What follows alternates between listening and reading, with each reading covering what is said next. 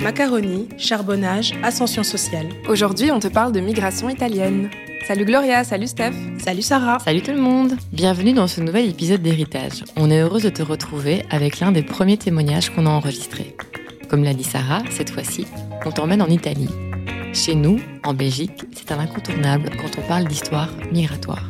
C'est vrai. Alors aujourd'hui, les personnes issues de l'immigration italienne sont considérées comme belges, vraiment. Du coup, pour nous, il est important de revenir sur deux points. D'abord, les violences auxquelles ces personnes ont été confrontées avant que leur présence ne soit normalisée, parce qu'il ne faut pas oublier ces réalités. Ensuite, le constat actuel que des Belges d'origine italienne contribuent désormais aux violences à l'encontre de personnes issues de l'immigration. Mais avant de nous plonger là-dedans, héritage, c'est quoi? Héritage, c'est notre quête à la découverte de vos récits migratoires. Faire dialoguer deux générations pour garder des traces, transmettre nos histoires, replacer de la fierté dans ces vécus trop souvent dévalorisés. Aujourd'hui, on vous emmène à la rencontre d'un héritier et d'une héritière. Marco Martiniello, sociologue belge d'origine italienne, et sa sœur Marisa, de 13 ans son aînée, née en Italie et arrivée petite en Belgique. Pour découvrir leur histoire, on a posé nos micros à Flémal. On s'est retrouvés dans la maison de leurs parents, entourés de photos de famille, de souvenirs d'enfance et d'objets à valeur sentimentale. Un lieu très symbolique pour nos invités puisque leur papa a construit cette maison de ses mains et qu'aujourd'hui, elle va être vendue.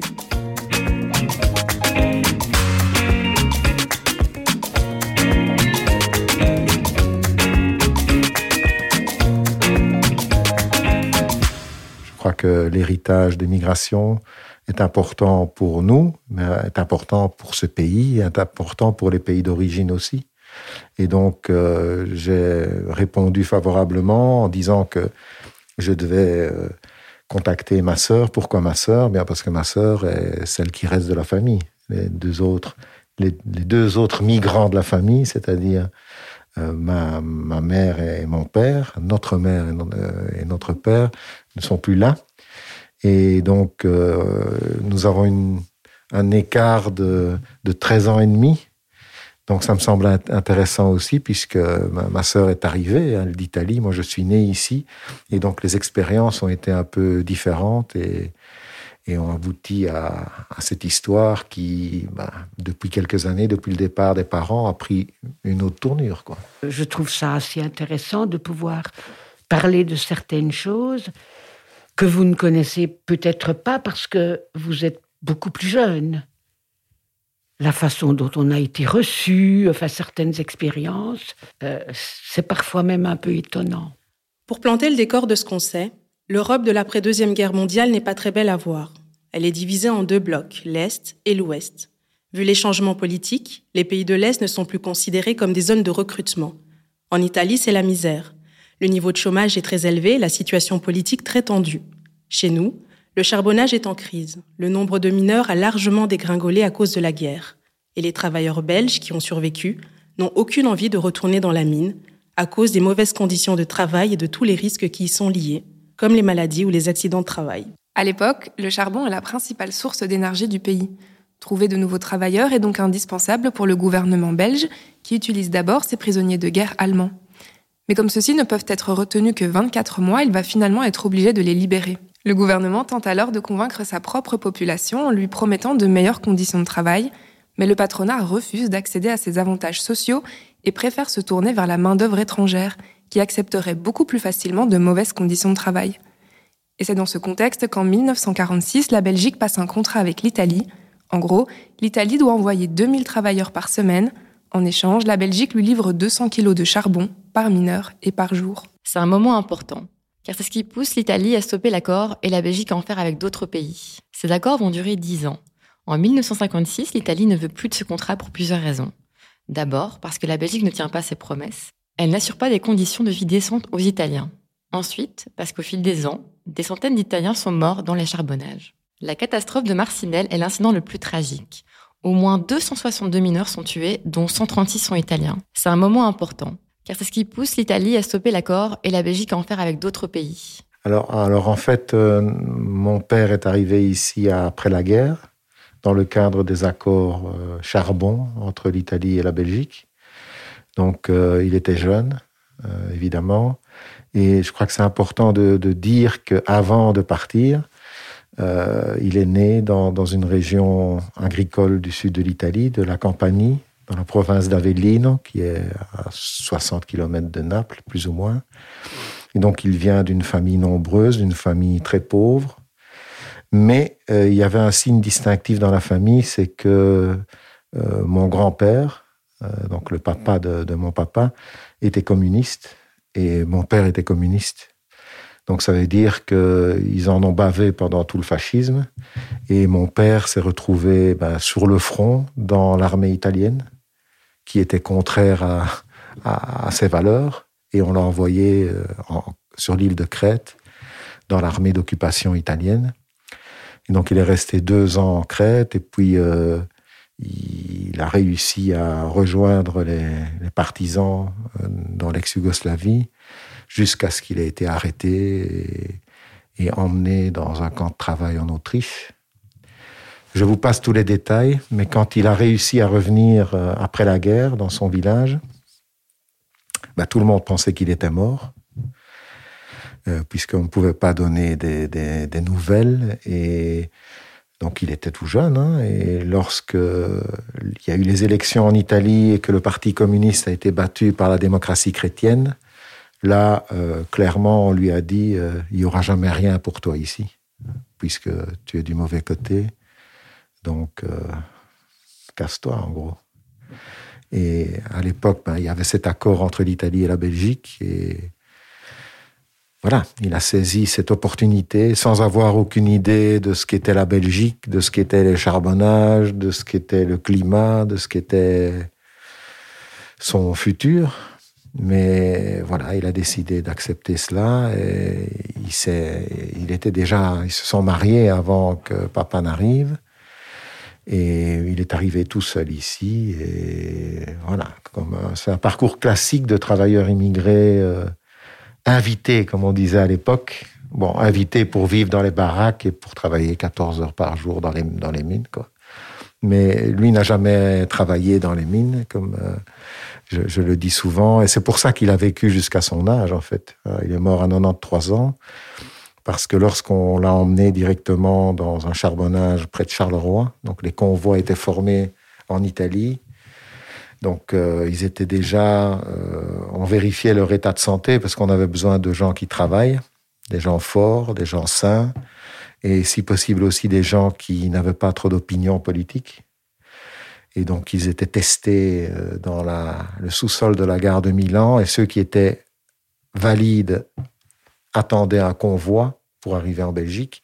Ceux qui n'étaient pas valides, on les renvoyait à leurs propres frais dans leur village, quoi.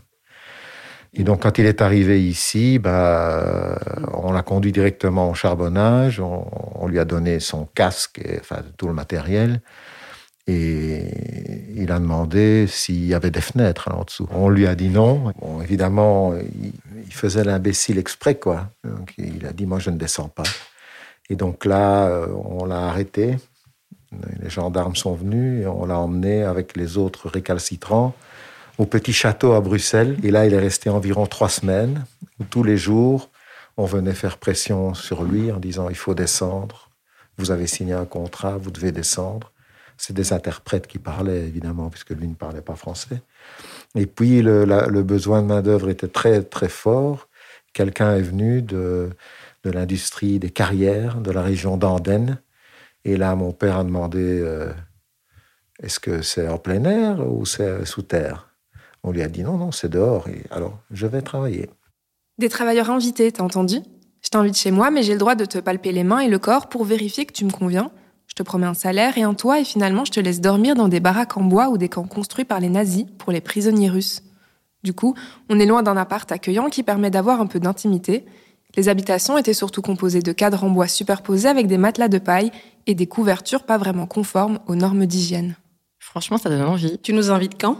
Et s'il n'y a pas que les conditions de logement qui sont dures, il y a aussi la mine. Quand ils arrivent en Belgique, les Italiens sont classés et transportés vers la mine dans un camion qui sert normalement à transporter le charbon. Alors que le protocole d'accord entre l'Italie et la Belgique prévoit une période de formation pour chaque travailleur, dans les faits, ce n'est pas toujours respecté. Or, rappelons-le, la majorité des Italiens qui arrivent sont des paysans pas du tout habitués à ce type de métier. Beaucoup sont choqués par ce qu'on leur demande de faire. Mais leur contrat les oblige à travailler 5 ans dans la mine. Du coup, les Italiens qui ne supportent pas les conditions de travail très difficiles sont considérés comme en rupture de contrat. Ils sont arrêtés et regroupés au Petit Château à Bruxelles. Connu comme le centre d'arrivée des demandeurs d'asile en Belgique, le Petit Château est à l'époque une caserne de l'armée. On y regroupait les Italiens qui ne voulaient plus s'abîmer dans les mines avant de les renvoyer en Italie. Pourtant, la Belgique ne recrutait pas n'importe qui. Tout le monde ne recevait pas d'invitation. Elle privilégiait les candidats politiquement inoffensifs de moins de 35 ans et originaires du Nord. Les Belges ne sont d'ailleurs pas les seuls à faire cette distinction entre Italie du Nord et du Sud. Ici, il y avait beaucoup d'Italiens du nord de l'Italie. De la région de Venise, etc. Qui avaient autant, voire plus de préjugés à l'égard des gens du Sud que les Belges. Et donc, euh, par exemple, lorsque mon père a, commencé à la carrière ici, après Andenne, il est arrivé ici à Flémal, et le patron l'a mis dans une équipe avec des Italiens. Parce qu'il dit, bon, on va mettre les Italiens ensemble. Sauf que c'était des Italiens du Nord. Mm. Et donc, quand mon père est arrivé, ils sont allés trouver le patron en disant qu'il ne voulait pas travailler avec un terrone, un cutéreux du Sud. Et, donc, euh, mon père, pour, euh, en quelque sorte euh, s'affirmer, ben, il a continué à travailler toujours plus dur. Et finalement, ben, parmi ces gens-là qui le rejetaient, la plupart sont venus, devenus des amis, presque comme des frères. Quoi. Les personnes qui provenaient du Sud avaient un permis B, je crois, et ne pouvaient pas travailler en usine. Ceux du Nord, donc il y avait déjà une discrimination. Les Italiens du Nord pouvaient aller travailler à Coqueril, etc. Mais ceux du Sud, c'était la mine ou alors la carrière. La carrière, c'était très dur. C'était casseur de pierres accroupi toute la journée à la main. Et ce n'était pas payé à l'heure, c'était des petits wagons et il fallait faire autant de wagons par jour. Mon père, il était tellement rapide, tellement courageux, à 11 heures, il avait fini journée. Alors, qu'est-ce qu'il faisait? Il rentrait à la maison, maman lui refaisait des tartines et il allait faire une deuxième journée. Tout ça pour essayer de s'en sortir sans... Euh, voilà quoi. Parce qu'on se plaint maintenant, la crise. Mais mon père disait toujours, la crise, ils ne savent pas ce que c'est. Nous, on a connu la crise, on n'avait rien, quoi. C'est-à-dire que déjà, pendant le fascisme, euh, la situation en Italie était catastrophique. Donc, euh, il y avait, ils n'ont pas mangé à leur faim tout le temps.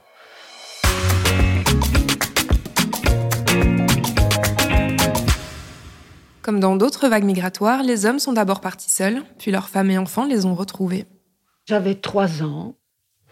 Papa est venu nous chercher toutes les deux. Il est d'abord resté un petit peu tout seul euh, pour, pour, pour, pour, comment, pour qu'on soit le mieux possible quand on allait arriver. Ils ont presque tous fait ça à l'époque. Hein. Et j'avais trois ans, il était venu me chercher, on m'avait acheté un beau petit manteau, etc. il y a des photos quelque part. Et euh, on est venu ici à Ivo, justement à Ivo. Et c'était une espèce de cantine. Donc nous étions tous les trois dans une chambre et la cuisine était commune. Et il y avait des pensionnaires, des célibataires. Papa, il y avait un Yougoslave, euh, déjà Polonais, des hommes qui étaient seuls, qui étaient venus aussi en éclaireur. Quoi. Le choc, ça a été euh, la neige, euh, je suis arrivée au mois de novembre. À l'époque, il y avait de la neige et, et des choux. Des choux. Chez nous, en Italie, des choux, je n'en avais jamais vu. et voilà, je, ça m'a marqué.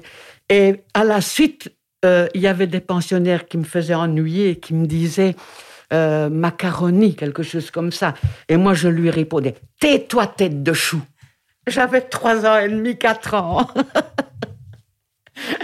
C'est même un petit peu marrant maintenant. Et euh, les anecdotes sont importantes. Une fois, maman cuisait des pâtes, mais pour tout le monde. Hein. et j'étais toujours, trois ans, trois ans et demi, toujours derrière elle à, découper des papiers, etc. J'ai basculé la, la casserole avec les pâtes qui cuisaient sur moi. J'ai été brûlée de la tête aux pieds. Et les personnes d'ici ont dit à ma mère qu'en Belgique, quand un enfant se faisait mal, on mettait la mère en prison.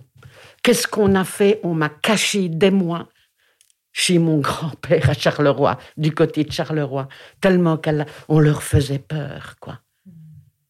Elle ne connaissait pas un mot de français, rien du tout.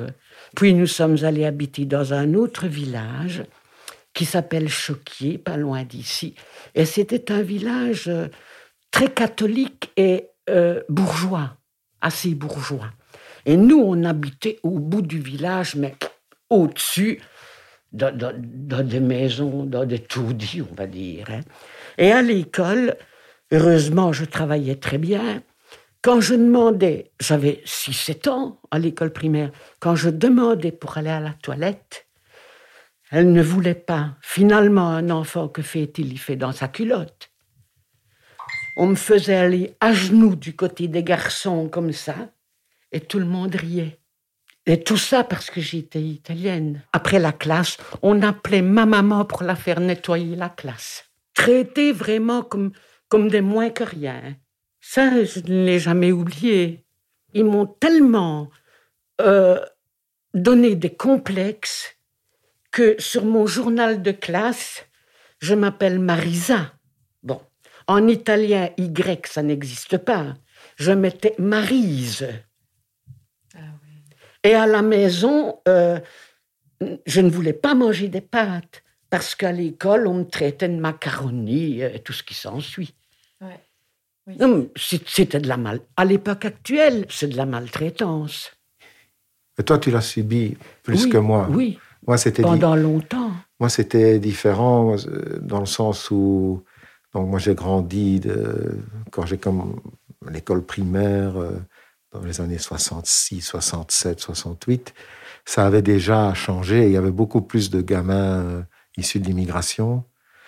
Euh, ici, à l'école primaire, bien, quand, on jouait au foot, c'était les, immigrés d'un côté et les Belges de l'autre, quoi. c'était les, les insultes, les bagarres, etc.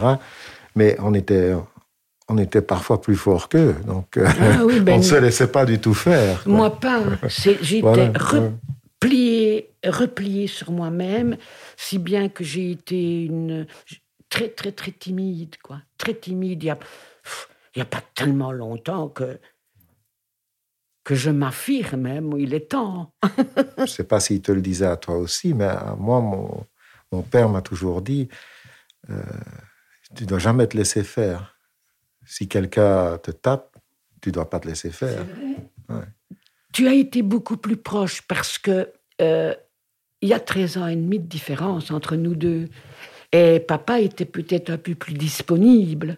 Tandis que quand c'était moi, je, c'était ma, uniquement maman, quoi. Il travaillait, il travaillait, il travaillait. Ben, il a toujours travaillé, mais avec Marco, ben, il le conduisait au foot, etc. En bus, hein, on n'avait pas de voiture. oui, ben, ben, il n'a jamais eu de voiture.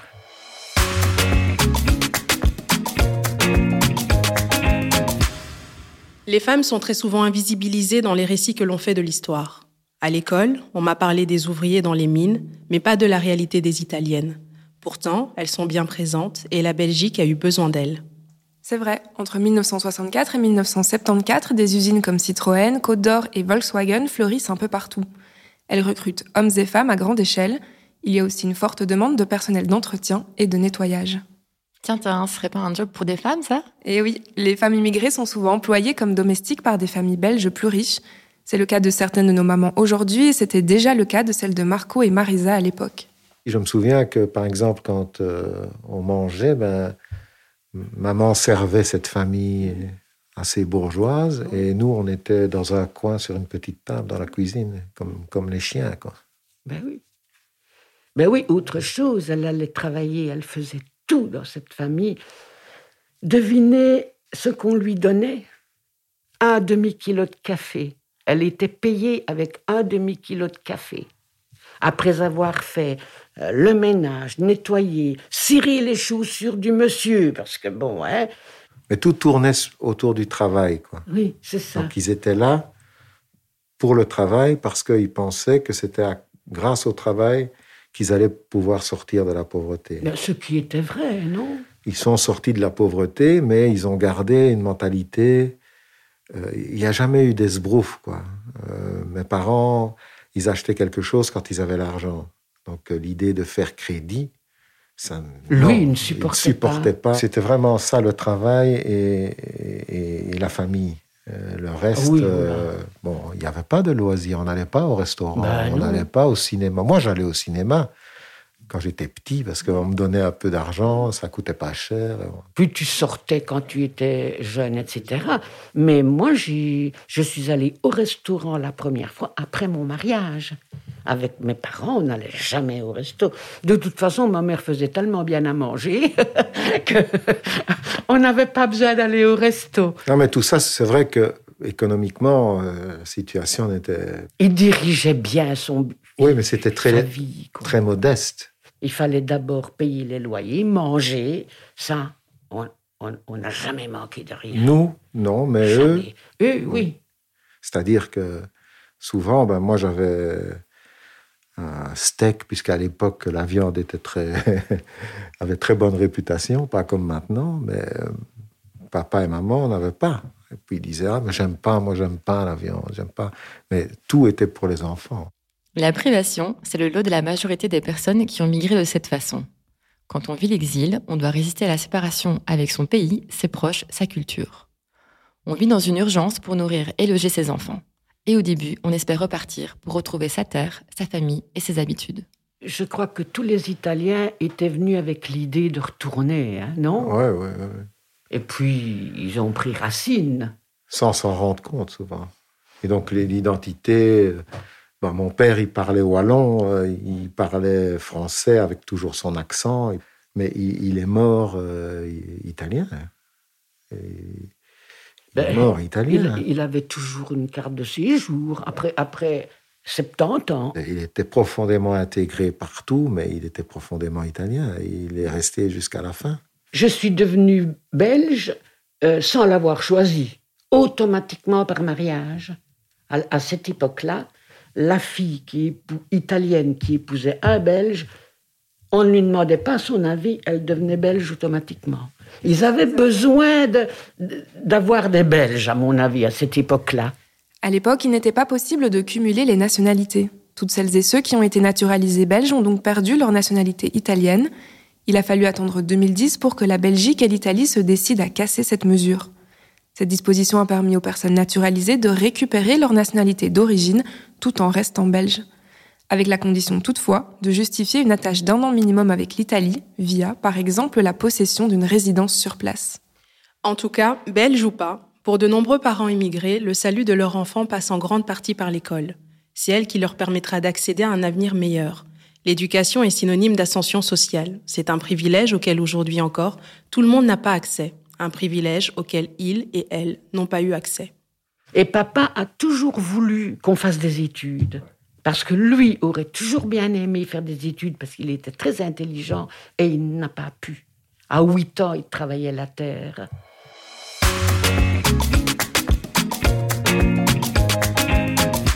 J'ai fait euh, secrétariat avec Michel Dardenne, si vous l'avez connu. On était dans la même classe.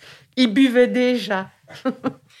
Pour revenir à l'école, on voit que dans les années 50, les profs sont confrontés à une difficulté à laquelle ils n'étaient pas préparés.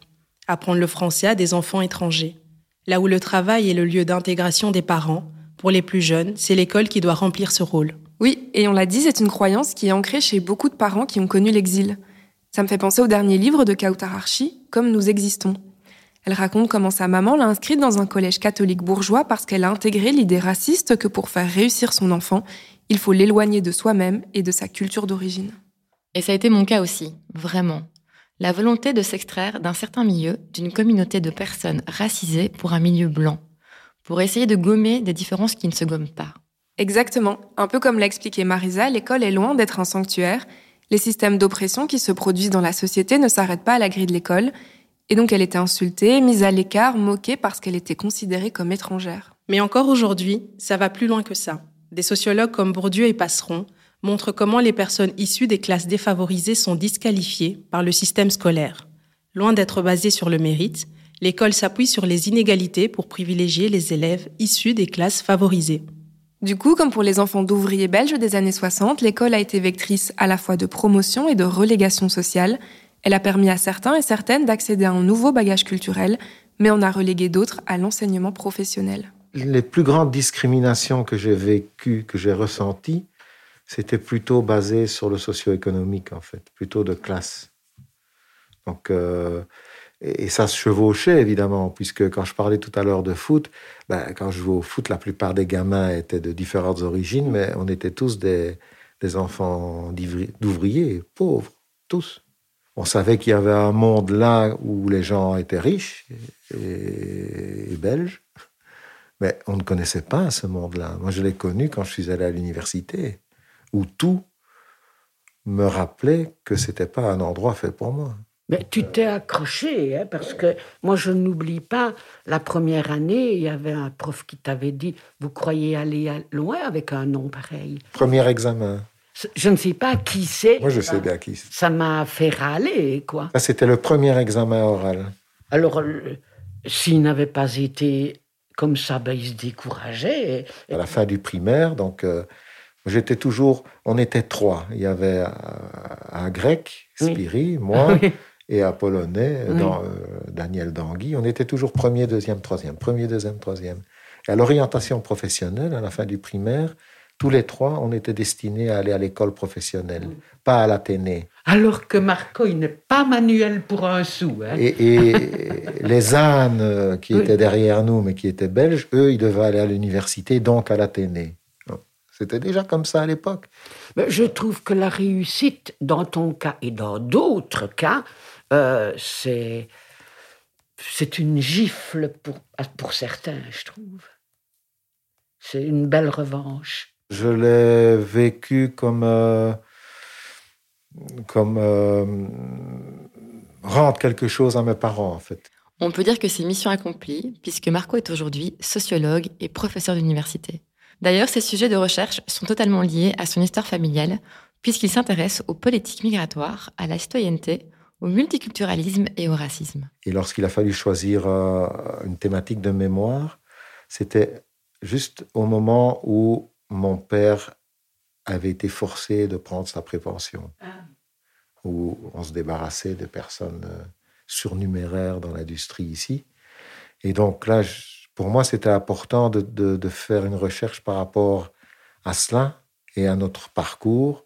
Et donc, c'est tout naturellement que je, me suis j'ai commencé à m'intéresser beaucoup à l'histoire des migrations, aux discriminations, enfin tout, ce qui a fait ma carrière après.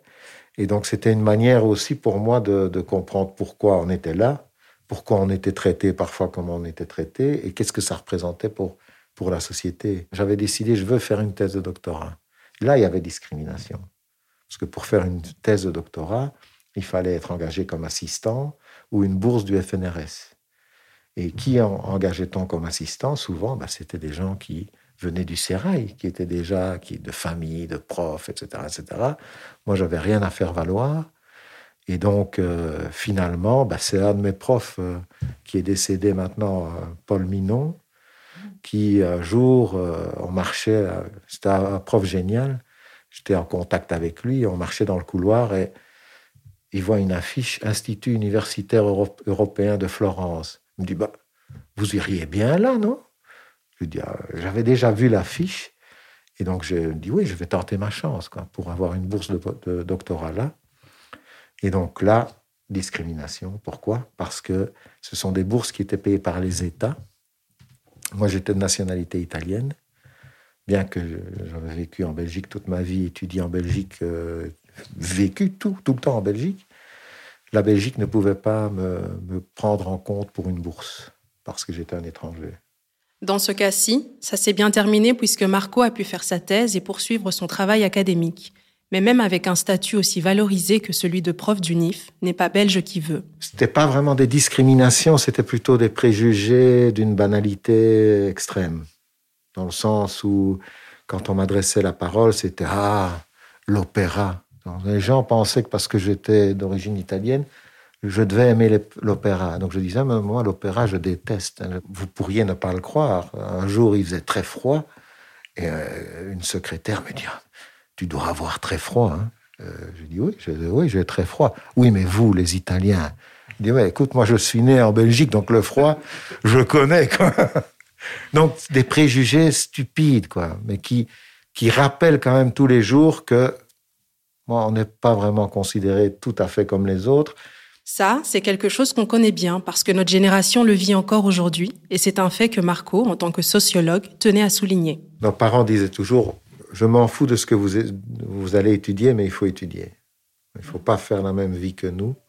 Si vous n'avez pas de culture, vous pouvez même pas vous rendre compte que vous êtes exploité, donc vous ne pouvez pas vous rebeller. Donc pour moi, le conflit, la résistance euh, est fortement aidé par la culture au sens large, hein, donc euh, pas uniquement l'école. Et donc là, je suis tout à fait d'accord avec lui. Maintenant, les discriminations, euh, elles se sont estompées. Pourquoi par rapport à nous? Ben Parce que d'autres sont arrivés après. Ah, ben oui. Ce que nos parents ont pris, ben, les Marocains l'ont pris après, les Africains subsahariens l'ont pris après. Donc c'est pas parce que nous, soudain, on est devenus euh, plus méritants, c'est simplement parce que, voilà, on a d'autres vagues sont arrivées et, et c'est un peu dans l'histoire des migrations, c'est toujours le dernier faire la porte, quoi, et laisse l'autre dehors. Et, c'est pour ça que maintenant, on trouve beaucoup de, de racisme et aussi de, d'attitudes, de comportements discriminatoires dans les descendants des Italiens, par exemple. Ah oui.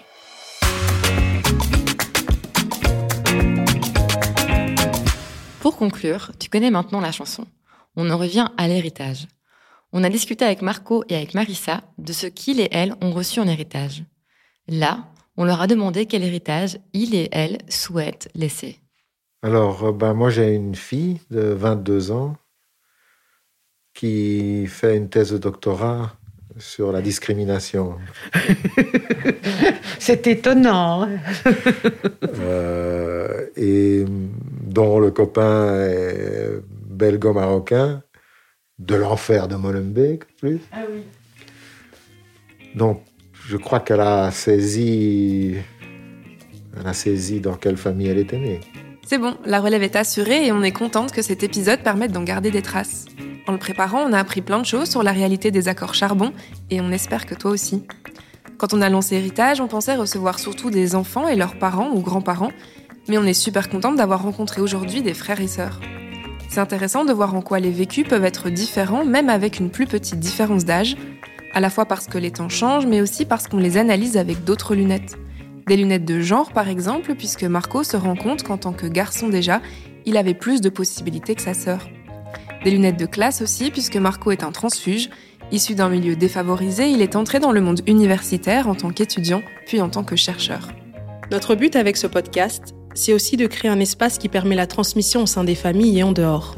Ici, Marco et Marisa ont déjà beaucoup parlé entre eux, de leur histoire respective, donc on est d'autant plus heureuse de voir qu'ils et elles ont encore appris des choses l'un de l'autre. Tout ça pour dire merci à toi de nous avoir écoutés, on espère que cet épisode t'a plu.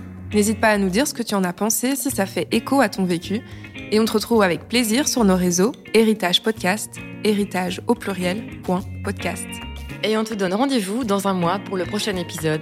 À bientôt! À bientôt! À bientôt!